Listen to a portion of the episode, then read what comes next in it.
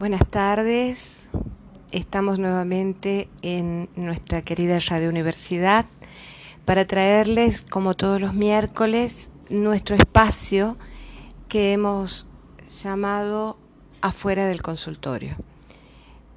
Este espacio que proponemos reflexionar sobre salud y especialmente sobre salud mental, eh, nos ha acercado muchísimas experiencias de, personas que producen salud desde afuera del consultorio.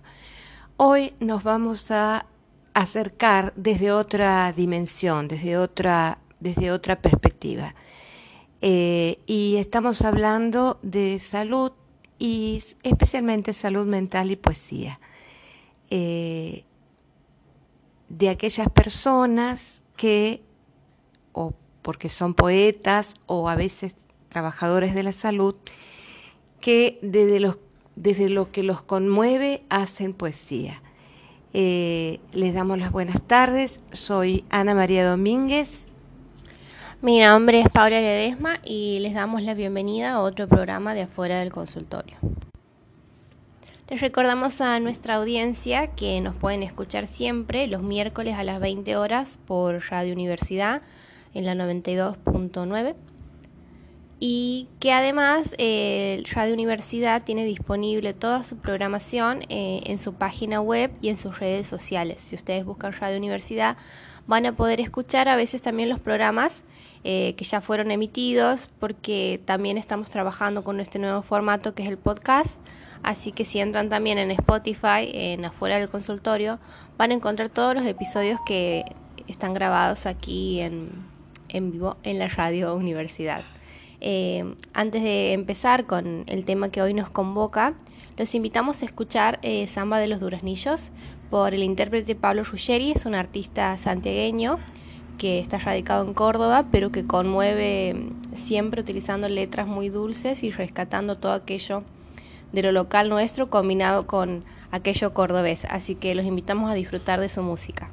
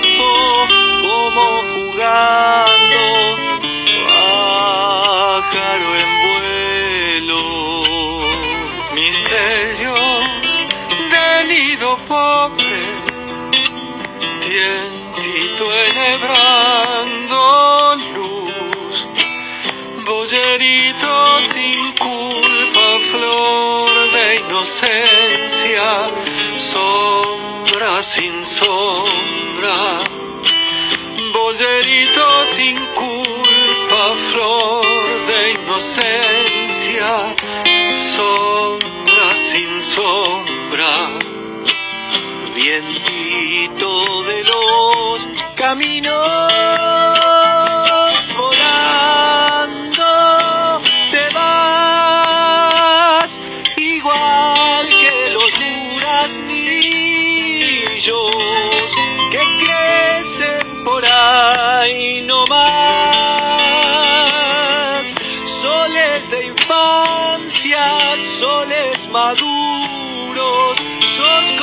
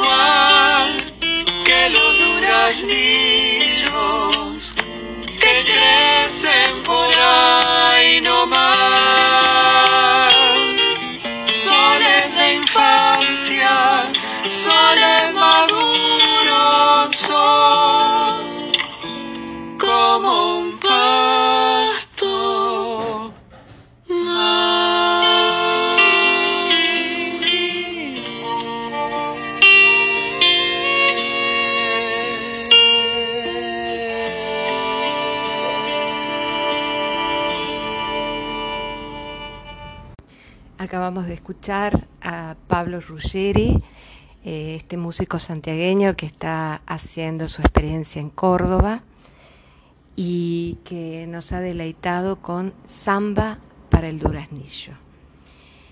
Bueno, eh, en este espacio habíamos prometido poesía, poesía que habla de salud y que habla también de salud mental, ¿no? Eh, y vamos a empezar, Pauli, con una eh, poeta que hace un poema muy cortito que se llama Lina Cerón, pero se ha difundido muchísimo su, su poema porque habla de una realidad eh, común, especialmente para América Latina, ¿no? Y su poema dice, eh, un, lo titula Un gran país, y dice, vivo en un país tan grande que todo queda lejos, la educación, la comida, la vivienda, tan extenso es mi país que la justicia no alcanza para todos. Es pequeñito, pero con un gran contenido, con, con un gran mensaje, ¿no? Para, para todo el que, aquel que sepa y pueda escuchar. Eh, y la poesía tiene eso, ¿no? Que no se explica, no se traduce, sino que cada uno le da su interpretación desde sus propias emociones. Sí, y además, si hay algo que es característico, por ahí las personas no conocen mucho del personal de salud, es que el personal de salud tiene como una doble vida, ¿no? Estudia mm, huesos, estudia nervios, pero también tiene todo este lado artístico de escribir, cantar, eh, algunos incluso hacen esculturas.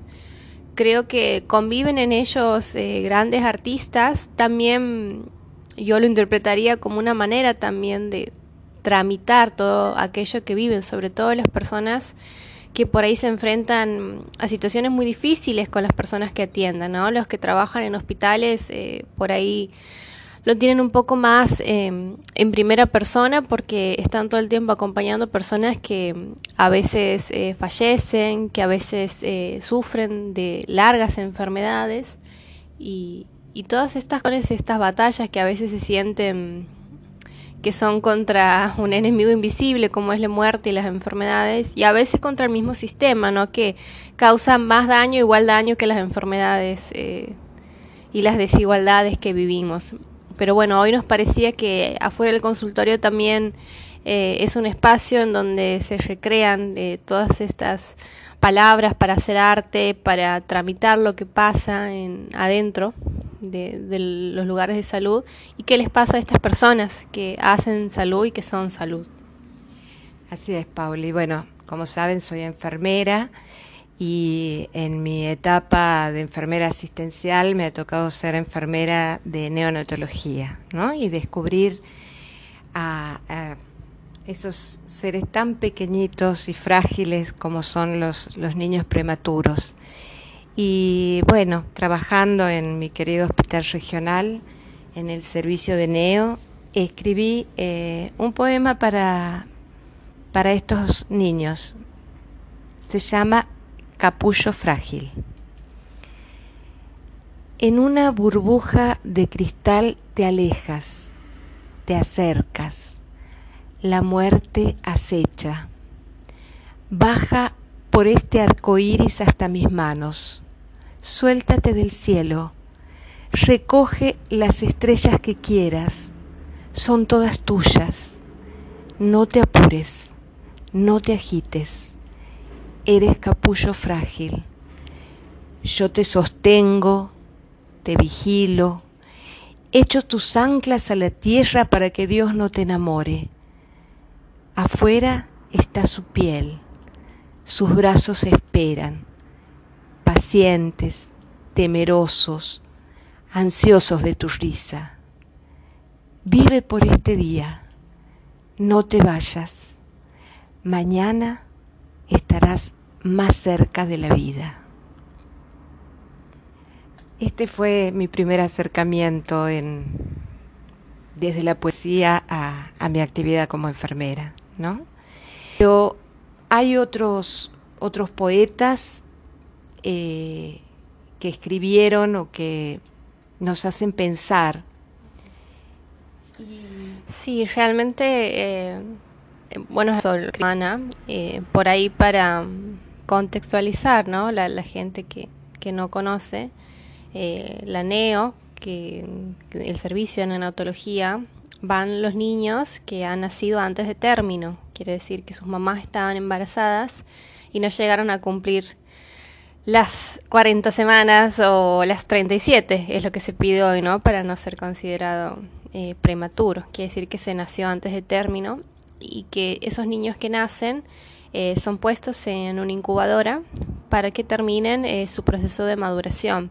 Lo que por ahí no está tan claro es que la, NEO tiene eh, como centinelas, ¿no? que son las enfermeras, que están constantemente observándolos, cuidándolos, nunca están solos, jamás están solos. eso por ahí también es una tranquilidad porque eh, a mí me ha pasado embarazada de, imaginarme escenarios y pensaba qué pasaría si pasa eso y, a las mamás que les toca atravesar ese momento eh, se preocupan porque imagínense que el niño apenas nace necesita su mamá, pero también necesita eh, estos cuidados especiales y, bueno, en ese sentido el personal de, enfermería realiza una labor increíble porque no es solamente cuidados médicos, sino también son son cuidados cerca del alma. Y, si se fijan, ese poema creo que también habla de una realidad que, se vivía antes, ¿no? De, de, la mortalidad que tenían los prematuros en ese momento y que el personal de salud lo que hacía a veces era rezar para que sobrevivan otro día más.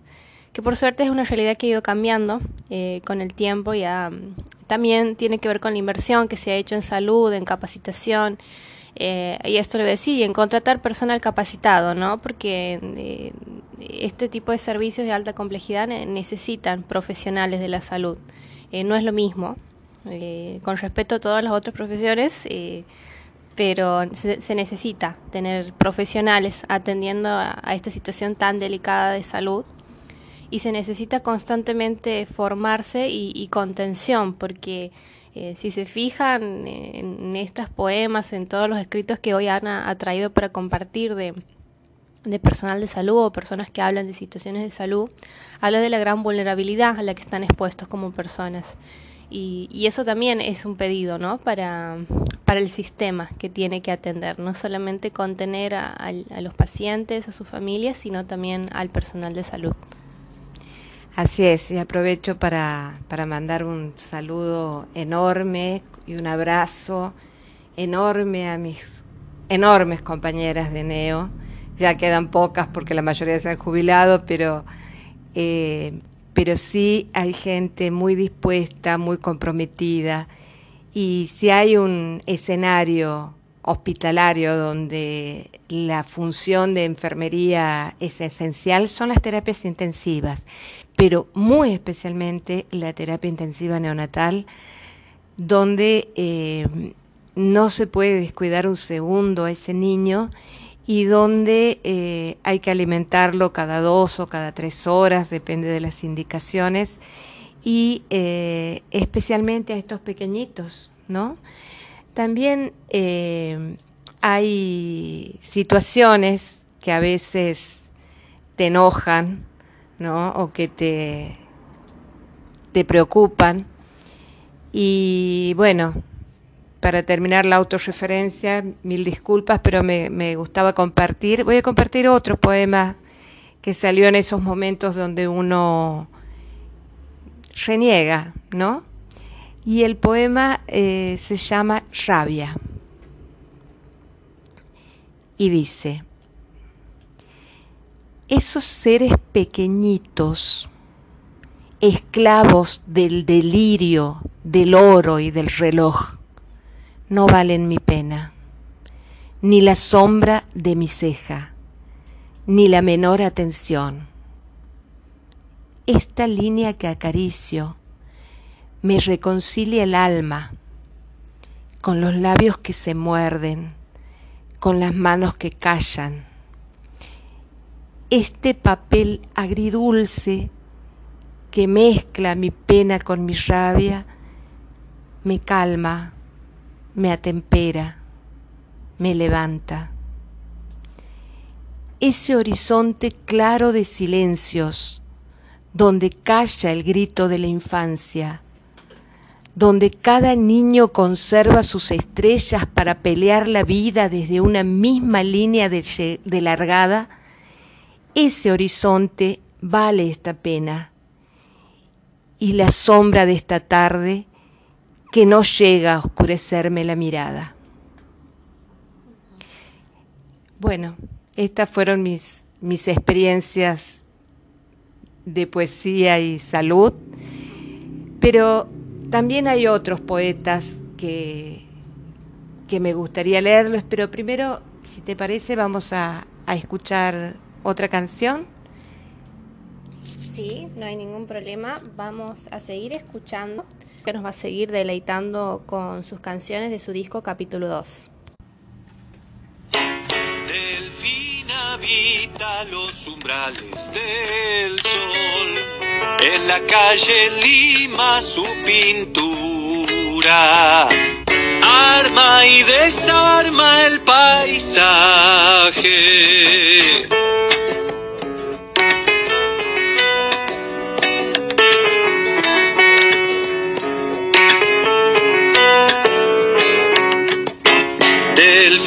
Delfina traga las miradas con sal, con una sonrisa su pintura, arma y desarma la pena.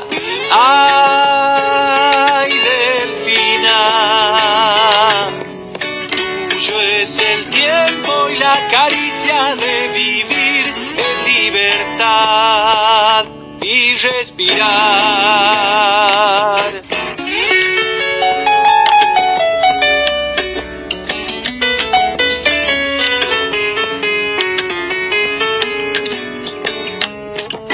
Siente en la boca los resabios rojos de un amor grande en el pasado y de que viajan sin verla. Ay, delfina, tuyo es el tiempo y la caricia de vivir en libertad y respirar.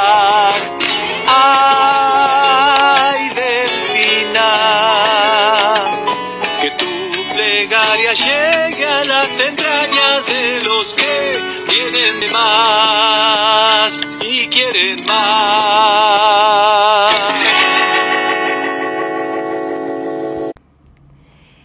Eh, hermoso el tema Delfina de Pablo Ruggeri, que habla de una paciente, ¿no? De una persona que tenía este, proble- problemas de salud mental. Eh, también eh, quería traerles eh, los poemas de una autora eh, argentina de Mendoza, que es Liliana Bodoc. Tiene unos poemas eh, muy, muy hermosos, muy profundos, y quería leerles uno que me ha llamado la atención, que se llama Primera Persona. Y dice, yo, primera persona del singular, yo tengo, pero yo no soy tengo. Porque si un huracán se lleva todo y no me deja y me deja tan solo con lo puesto, yo seguiría siendo. Yo estoy, pero atención, porque aunque cambie de lugar, aunque cambie de barrio y de ciudad, yo sigo siendo. Por las noches yo duermo, pero no soy dormir, porque cuando despierto sigo siendo. Yo canto, y si no canto, yo juego, y si no juego, yo estoy aquí y allá. Yo tengo, yo no tengo, yo canto y desencanto. Yo esta tarde no juego, pero yo sigo siendo. Yo soy yo cuando soy. No soy tener, no soy estar. Yo soy ser en primera persona del singular. Tremendo este poema de Liliana Bodoc, mendocina, ella, que falleció el, año pasado, pero que habla de una dimensión espiritual de la persona, ¿no? Más allá de sus creencias y su creencia principalmente en ella misma, ¿no? En lo que es. Sí, realmente muy, muy conmovedor la poesía en lo que manifiesta, ¿no? Y, y, por ahí es algo a lo que no le prestamos tanta atención, que es cómo se sienten eh, las personas, ¿no? Y cómo por ahí toman palabras y la, las conjugan y, y hacen escritos hermosos como este y nos transmiten muchísimas emociones, muchísimas otras cuestiones que nosotros no, no logramos poner en palabras, ¿no? Y, y, por ahí esta es una dimensión este, muy interesante. Bueno, y, y, en esta línea, para continuar, ¿no? Este, también Ana María nos ha traído para compartir eh, un escrito sobre una situación muy actual que hemos vivido y estamos viviendo todavía, ¿no? Que es el tema de la pandemia del COVID-19 y, y cómo por ahí este, ha sucedido en, en, otros espacios que no han sido los nuestros, ¿no? Porque cada uno lo ha vivenciado desde su casa, desde su trabajo, desde su familia. Y, bueno, y a medida que pasa el tiempo nos vamos enterando de, las otras versiones, ¿no? De, de, lo que sucedió con esta pandemia. Y este escrito eh, es una de ellas. Bueno, eh, les traigo entonces un escrito de Ana Merino eh, que habla sobre esta temática, como decía Pauli, y creo que todos van a, van a entender sus metáforas porque nos ha pasado a todos y todos hemos vivenciado esto. Ana Merino tiene un poema que se llama El hechizo y dice, este presente de remolino, de gotas invisibles, de veneno minúsculo, de susurros distantes, calendario perplejo, días repetidos que intuyen el enigma de la fragilidad que nos habita, que despierte esa idea del pensamiento pleno, la energía anhelada, el sueño solar de las alquimias, que se inventen la fórmula del cielo y encuentren su respuesta en los laboratorios y rompan este hechizo. Bien, bueno, la última parte claramente estaba dedicada a las vacunas, ¿no? Que era nuestra gran esperanza durante todo el año 2020 y hoy, por suerte, es una realidad. Eh, nos encontramos hoy, ayer veía fotos de, de los profesionales de salud que se estaban poniendo la segunda dosis de la vacuna. Ya se les ha dado la primera dosis a los mayores de 70, aquí por lo menos en nuestra provincia y la verdad que verlos con sus cartelitos de ya me vacuné, de verlos a ellos tranquilos en sus caras, ¿no? Porque si había algo que nos sucedía, los que tenemos familiares trabajando en la primera línea, es esa preocupación constante, ¿no? Que me imagino que para ellos debe haber sido el doble o el triple. Y la verdad que eh, verlos con, con sus vacunas, ver que están protegidos, ellos mismos se sienten más tranquilos de que no están llevando el virus a, sus amigos, a, sus afectos.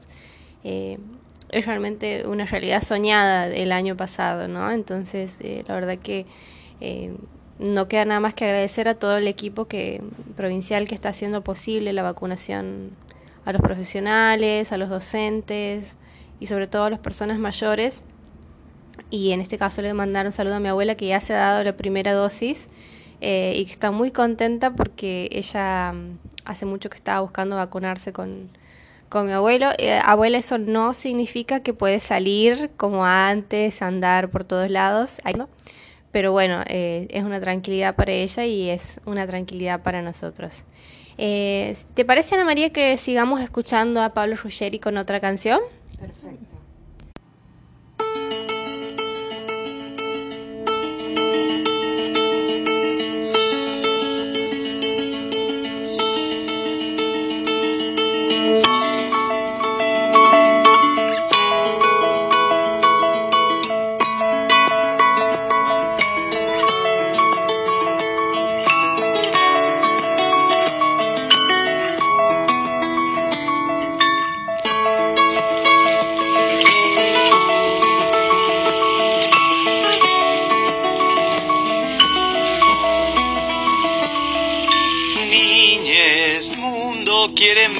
Paz y no escuchar de los hombres.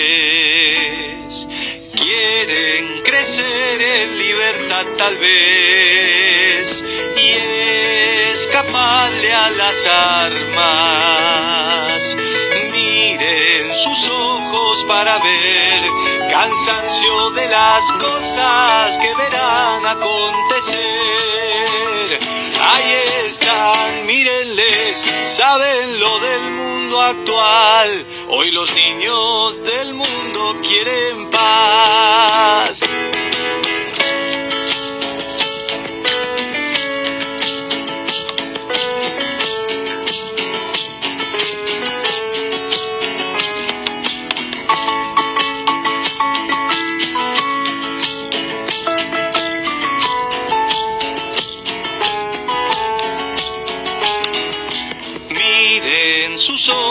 Para ver, cansancio de las cosas que verán acontecer. Ahí están sin jugar, saben lo del mundo actual. Hoy les niñez del mundo quieren paz. Ahí están, mírenles, saben lo del mundo actual. Hoy los niños del mundo quieren 啊。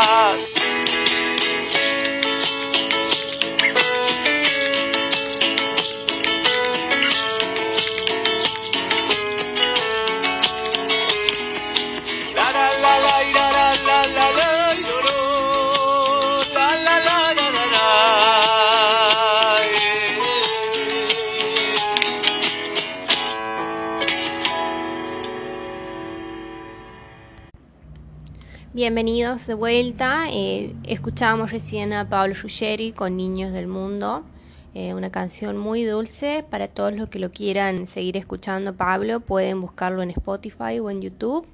Pablo Ruggeri, capítulo 1 o capítulo 2. eh, están todas las canciones que hoy hemos decidido compartir con ustedes. Por último, y para cerrar este último segmento de afuera del consultorio, eh, Ana María nos va a leer este un, un cuento que está basado en una institución de aquí, santiagueña, y, bueno, los invitamos a disfrutarla. Bueno, eh, es obviamente como cualquier construcción, eh, digamos, desde la escritura ficticia, ¿no? Pero muchos lo van a identificar desde lo cotidiano, digamos, de lo que vive. Se llama Era un hospital. Y dice, los personajes de este cuento pertenecen a la imaginación de la autora. Cualquier coincidencia con la realidad corre por cuenta de la imaginación del lector. Era un hospital que funcionaba arriba de un tren. Siempre había caminado lento, pero ahora estaba detenido y no había forma de ponerlo en movimiento. Los primeros vagones estaban ocupados por señores con trajes, con escritorios pegados adelante y otros con inmaculados guardapolvos blancos ubicados sobre pedestales. Todos ellos manejaban un lenguaje exclusivo que los demás no podían comprender y se explicaban entre ellos las razones del desperfecto con gran solidez intelectual, por lo que nadie intentaba discutirles. La gente de los vagones intermedios estaba abajo del tren, tratando de ponerlo en marcha, empujando con mucho esfuerzo, pero todos lo hacían en distintas direcciones porque en realidad la vía no estaba del todo clara y tampoco sabían a ciencia cierta hacia dónde se dirigían. En el último vagón viajaban los pacientes que desconocían en absoluto la situación y esperaban confiados llegar a destino. Entre ellos, los niños aguardaban en el umbral de la vida, indefensos, vulnerables, sostenidos en el mundo por una ráfaga ciega de oxígeno que nadie medía por falta de aparatos, cegarlos también a ellos por el resto de sus días. Desde aquí apareció un anciano de solemnes canas, con los pasos lentos y con un sabio equilibrio en la palabra. Vamos, les dijo. Y todos formaron una larga hilera de pacientes enfermos. Se dirigió hacia donde estaban todos. Necesito curar a los niños que me, me pueden dar. Y los responsables contestaron, ahora no podemos atenderlo, estamos tratando de aclarar la situación, de encontrar culpables de todo esto.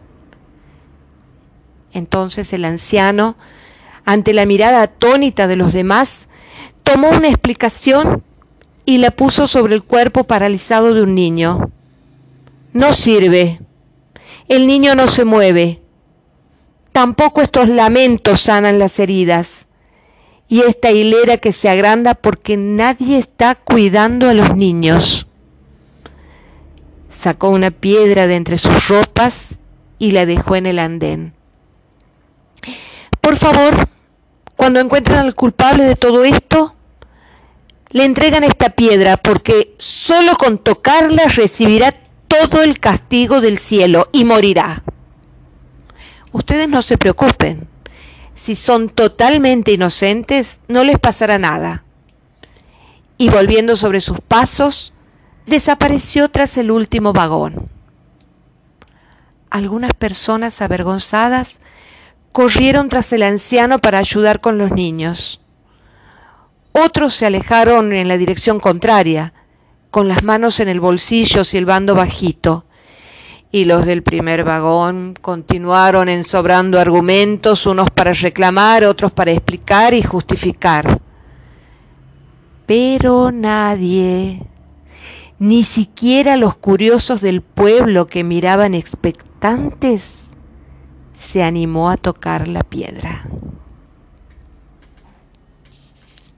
Bien, bueno, la verdad que es un cuento que si no me equivoco, Ana, está hecho en los 90, ¿no? Tal cual. Eh, bueno, algunas cuestiones eh, me parecen muy actuales con respecto a cómo funcionan los sistemas de, salud y, bueno, también recordar de, que para toda la gente que ha vivido esa época de, del sistema de salud, con, con la autogestión que se obligaba a los hospitales a, a cobrar, a auto sostenerse los hospitales públicos, ¿no? Yo tengo el recuerdo más claro del, hospital de clínicas que es de Córdoba, que es con el que nos enseñaban a nosotros, ¿no? De, por qué la, la, descentralización no funciona y por qué el Estado tiene que hacerse cargo de las instituciones de salud, porque si no a la larga eh, solamente acceden a la salud los que pueden y no los que la necesitan.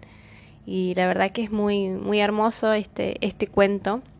Y, y si hay algo que, que me parece que a todos nos resuena es que todos tenemos un poco de responsabilidad con esa piedra, ¿no? De, de, cómo funciona el sistema, desde los que deciden invertir el presupuesto en otra cosa y no en salud, los que se les da el presupuesto y deciden destinarlo a otra área, desde el profesional que llega tarde, cumple horas, unas poquitas aquí, después a otro lado, eh, todos, porque por ahí uno habla de la corrupción, la, la gente, y en realidad eh, el sistema no sería así si no tuviera un poco de complicidad de todos, ¿no?